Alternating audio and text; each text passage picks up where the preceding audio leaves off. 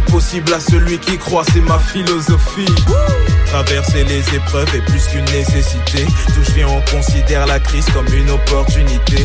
En processus de divorce avec la médiocrité. Car toute ma vie, elle m'a fait croire que j'étais trop limité. Bonjour à tous. Vous allez aller bien en tout cas. Et on va aller bien de mieux en mieux. Parce que par sa parole, le Seigneur nous, nous encourage, nous ouvre les yeux.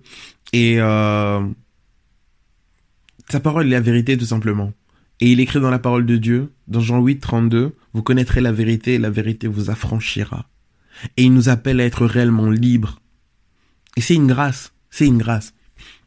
Et au nom de Jésus, on sera libre et on va pouvoir gravir les échelons, on va pouvoir prendre du terrain, on va pouvoir répandre sa gloire.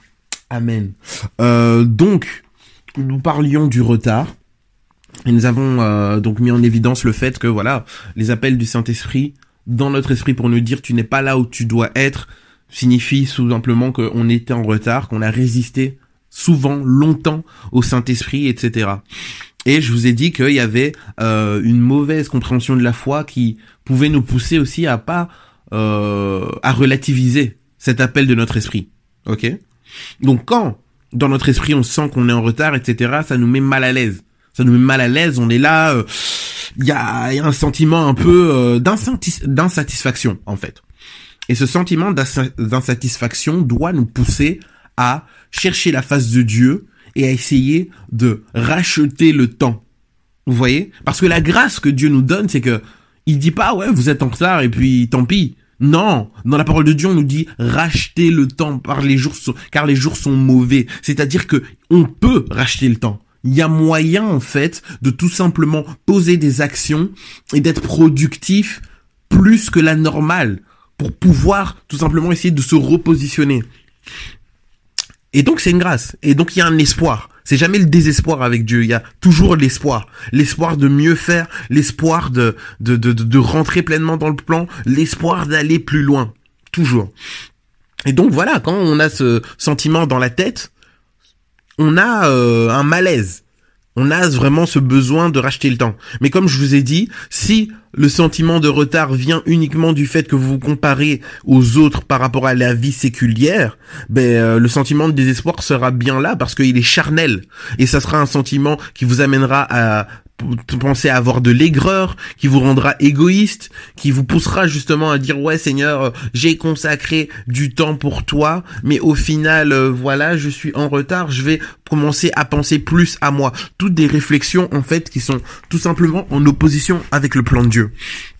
Et euh, donc ça forcément, si vous êtes dans ce type de, de, de, de, mentalité ou si vous êtes dans ce type de réflexion, ben forcément il y aura rien de positif à euh, ce constat. Mais si c'est un constat qui vient de l'esprit et que c'est un malaise que vous ressentez, mais que ça vient pas de la comparaison, mais ça vient de votre esprit, que le Seigneur vous, vous, vous dit tout simplement que vous êtes en retard, alors à ce moment-là, il y a un malaise qui, qui va rentrer, mais ce malaise va vous pousser à racheter le temps, en fait.